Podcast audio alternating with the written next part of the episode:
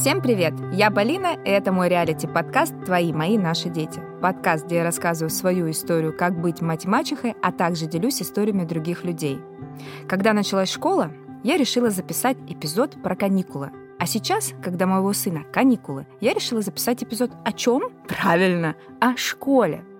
О том, какое грандиозное значение в жизни каждого человека имеют школьные годы чудесные – я бы хотела построить этот эпизод на контрасте. Мол, у меня 30 лет назад в школе было так, а сейчас у моего сына совсем все иначе. Но к сожалению, главный вывод я скажу в самом начале. В системе образования не изменилось вообще ничего. Может, стало только хуже. Но такие изменения не считаются. Для чистоты эксперимента я опросила большое количество взрослых людей. Интересовалась, просила вспомнить, какие были их школьные годы. И, конечно, так как люди очень разные, ответы тоже были полярные. Кто-то кривился и говорил, что школа ему всю жизнь испортила, кто-то, напротив, расплывался в улыбке, помянуя «Ой, эти 10 лет как одни из лучших э, в моей жизни». Были и третьи, кто придерживался мнения «Они прошли, и слава богу». Школа меняет человека, это факт. А с учетом, что мы попадаем туда со всеми детьми и проводим там большее количество времени, я бы сказала, что школа делает человека. Может, даже хорошего человека. Но тут кому как повезет. И прежде чем рассказать о том, что происходит в моей жизни сейчас, я бы хотела немного окунуть вас в свое прошлое. Перенесемся на 30 лет назад. Я любила школу, я всегда хотела туда. Еще в августе просила родителей купить новые учебники и всегда с интересом ожидала 1 сентября.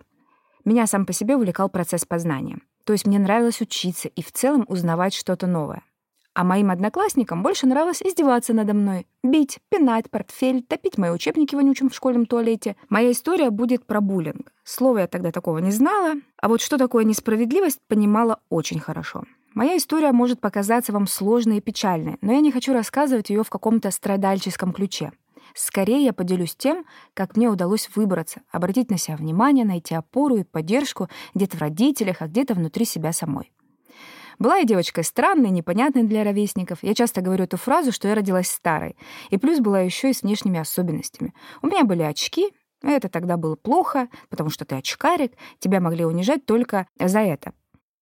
Еще я занималась балетом, была очень худой, с вытянутой шеей, зализанной челкой, косым глазом и очень смешной дулькой на голове. Ну, просто не девочка, а простор для насмешек и унижений. Кстати, еще я была единственной отличницей в классе. Да, мое стремление узнавать новое было таким сильным, что никакой буллинг не мешал мне учиться.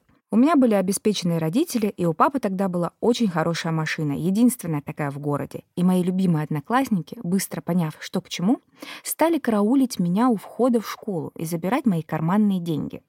Когда им казалось недостаточным, они, чтобы посмеяться, ломали мне очки. Ну, я-то видела своим одним здоровым глазом. Это было достаточно, чтобы их всех запомнить. Подписывайтесь на подкаст, чтобы не пропустить выход новых эпизодов. Это всего несколько кликов. Ставьте 5 звезд и оставляйте свои комментарии. Также напоминаю про свой канал на Дзене. Называется «Мачеха пишет подкаст». Там тоже можно подписаться и написать комментарий. Все так просто для вас, но при этом так важно для меня. Обнимаю. Еще тогда я поняла, что не все взрослые в школе хорошие люди, и что учителя, которых нас так настоятельно учили уважать, могут сами провоцировать и создавать конфликты между детьми. Так, например, меня, дальнозоркую от рождения, зачем-то всегда сажали на первую парту, с таким же очкариком, как бы отделяя нас от остальных. Мол, вот наша очкастая масса, и лучше обходить ее стороной. Я неоднократно просила родителей перевести меня в другую школу, и честно, мне хотелось не столько избежать буллинга, сколько учиться в более продвинутой современной школе. Мне хотелось совсем другого уровня. Но пока родители не предпринимали никаких шагов, я оставалась в этой школе, я решила просто по-тихому пользоваться теми талантами, которые у меня были. И в тот момент как раз-таки в школе я была везде. Надо было танцевать за школу, я танцевала, надо было петь за школу, пела, участвовала везде, и у меня было освобождение по физкультуре, да, но я все равно участвовала в соревнованиях. То бегала, то играла в теннис, то еще что-нибудь. Постоянно везде пыталась пролезть хоть куда-нибудь, хоть как-нибудь. Так школа стала моим нелюбимым местом. Я хотела просто учиться, а мне приходилось выживать. Где-то в седьмом классе мне все это надоело. К тому времени мне уже успели доказать, что я лошпа ночкастая, и я поняла, что нужно создавать общество такие же, как и я, и стать главарем. Я собрала всех, кто так же, как и я, подвергался буллингу. Кстати, когда меня обзывали косым зверем или очкариком, я почему-то не обижалась. Я вообще никогда не была сильно озлобленной. Я думала, ну, по факту, они же говорят правду, я правда косая, получается, все справедливо. Ну, ладно, хер с ним. Понятно, что это неприятно, хотелось бы, чтобы тебя обожали, на ручках носили, но я была реалистка с самого детства. Но если уж есть такой факт, как бы что бы ни делать, придется донашивать. Вот я и донашивала свое существование в этой школе. И в один прекрасный момент я внутри почувствовала себя супер злым ребенком. Потому что изначально я была милая, пыталась подружиться со всеми, велась на все эти жестокие манипуляции, позорилась издевались надо мной вдоль и поперек до того момента, пока я не стала сильнее. А сильнее стала благодаря этой внутренней злости. Я понимала, что как только я захожу в школу, у меня сразу появляется морда кирпичом, и я понимаю, что я захожу туда бороться. А я хотела заходить туда, чтобы учиться. И в тот момент, когда моя злость добралась до пика, я стала воевать, и эта война настолько выбила меня из образовательного сегмента, что и в четвертях стали появляться тройки, хотя я раньше была отличницей. Это было на меня не похоже, потому что я реально вышла из себя и все силы бросала на то, чтобы установить свои правила и бороться за справедливость. И, естественно, вся моя коалиция лохов очень радовалась, потому что за один урок я могла решить четыре лабораторных по физике, и понятно, что таким образом мы помогали друг другу. Они мне давали силу, так скажем, а я подтягивала их в учебе. А потом, видя все это, и другие стали просить у меня помощи, просить списать, и в тот момент я поняла — это прям механизм манипуляции какой-то. Я говорила, для моих друзей у меня есть все, а для вас ни хрена. И тогда, кстати, я тоже получала от учителей. То есть все мои недруги жаловались на меня, и я получала гранату еще от взрослых. Сейчас э, вспоминаю все это и удивляюсь себе. Я ни разу в школе не заплакала. Я плакала только дома.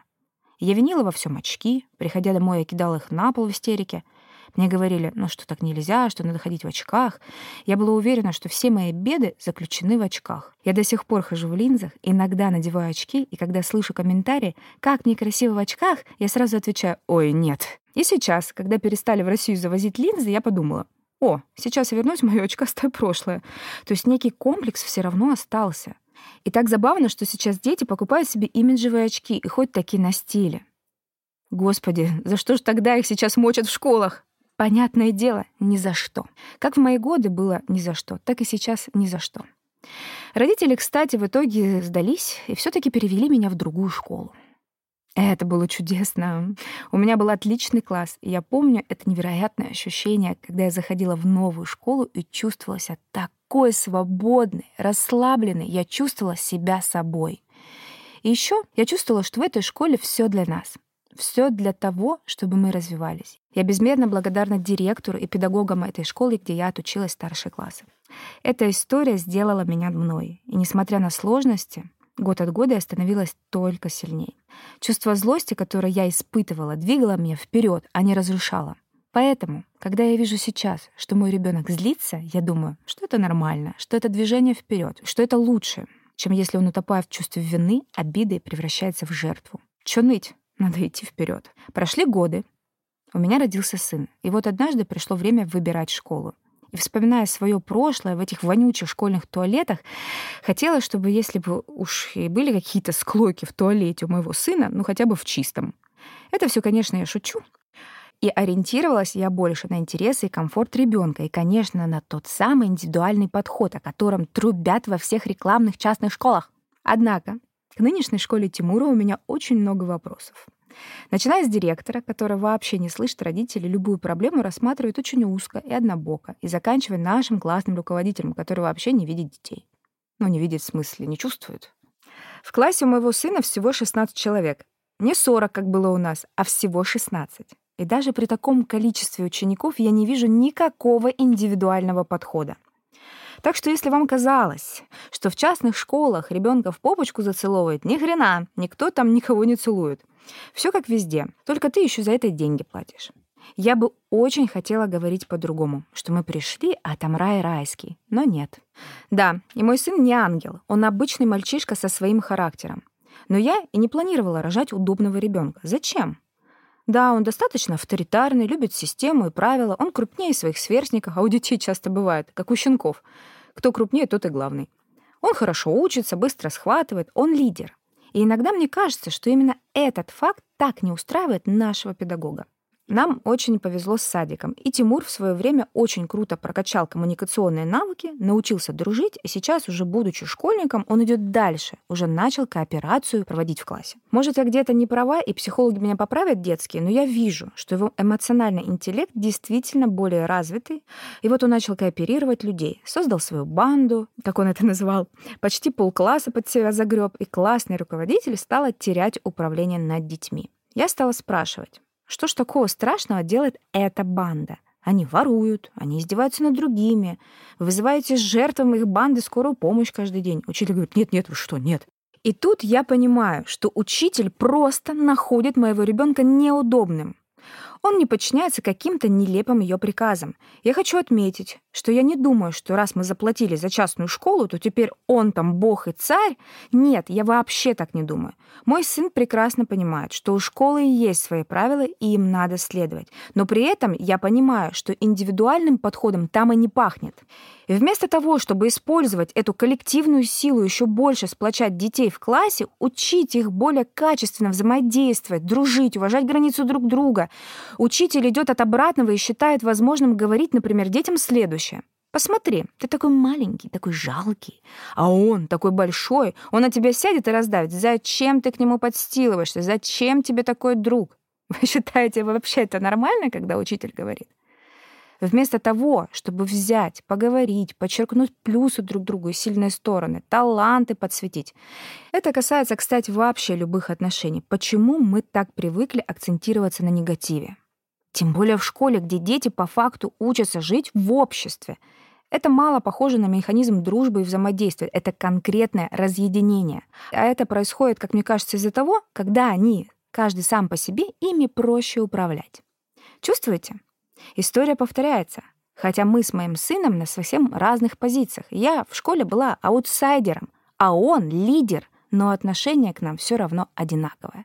Поэтому, когда я слышу, что мы такие прогрессивные и движемся вперед, я хочу кричать «Нет, мы топчемся на месте». Буллинг никуда не делся. Осознанность в учителях тоже все еще встречается редко. Психология тоже никак не интегрируется. Хотя, казалось бы, все в доступе, информации вагон. Читай, смотри, сплочай. Я до сих пор задаюсь вопросом, почему нельзя интересно преподавать? Почему нельзя задаться целью вовлечь детей, сделать процесс увлекательным, захватывающим? Ведь это познание мира, это новая информация. Я не говорю про всех. Даже в нашей школе есть учителя, первоклассные педагоги. Слава богу, что эти люди есть. Слава богу, что кому-то повезло. И мне так хочется достучаться до людей, кто там что-то решает, донести, как важно, чтобы школа действительно осознавала свою роль в становлении человека. Ребенок проводит в школе так много времени, и жизненно важно именно то, как это время он проводит. Как мне хочется, чтобы система поддерживала педагогов. Потому что я понимаю, каким тяжело, каким разными бывают дети, какими они могут быть оборотнями. Дома такие сладкие пончики, а в школе какашки. Я все это прекрасно понимаю. Я готова помочь. Понимаете? Вот я родила ребенка неудобного, и я понимаю, что я никак не могу его изменить. Вот он уже родился со всеми физическими показателями и каким-то своим характером. Я, по большому счету, на него влиять не могу. Но я могу повлиять на его воспитание и образование. Это единственное, кстати, куда я могу свое влияние вложить. Как родитель стараюсь обеспечить его всем необходимым, воспитать хорошим человеком, рассказываю, что такое хорошо, что плохо. Но давайте посчитаем, сколько времени ребенок находится в школе. И классные руководители для младших школьников — это очень важные люди в их жизни, которые воспитывают этих детей каждый день вкладывая порой в ребенка больше, чем родитель, потому что у них больше временной ресурс, как будто инструментов больше. И когда ты отдаешь ребенка в школу, в любую школу, ты надеешься, что люди пришли туда работать сознательно, что люди, которые будут окружать твоего ребенка весь день, они ответственные, они разумные. Но, как показывает практика, это далеко не всегда так. И, безусловно, на этой почве я стала узнавать, что такое семейное обучение. Стала прикидывать, будет ли так лучше моему ребенку. Но потом я спросила у сына, и он мне ответил, нет, «Мам, я хочу ходить в школу». Тимуру очень важно общество вокруг. И он с удовольствием внутри всего этого существует. Пока я смотрю, пока наблюдаю. Хотя, конечно, вижу, что мотивация в этом году у Тимура конкретно упала. Поэтому я считаю, что работа над воспитанием и обучением должна быть общая. И родителя, и школы. И когда ты приходишь к учителю с посылом «давайте я помогу лучше понимать моего ребенка», то есть предлагаешь ему инструменты, чтобы сделать его работу проще, эффективнее, приятнее в конце концов. Но тебя не слышат, от помощи отнекиваются и продолжают все делать так, как привыкли. Я очень упертая, и я верю, что мои усилия однажды дадут результаты. Я надеюсь, что эта история нашла в вас отклик. Может, кому-то стало напоминанием быть еще более внимательным к своему ребенку, слышать его. Может, кто-то улыбался, вспоминая свои школьные годы или любимую учительницу. А может, кто-то, как я, сейчас просто хочет, чтобы его ребенок вырос нормальным, образованным человеком и через 30 лет не записывал подкаст из разряда «11 лет моего школьного ужаса». Всем пока! you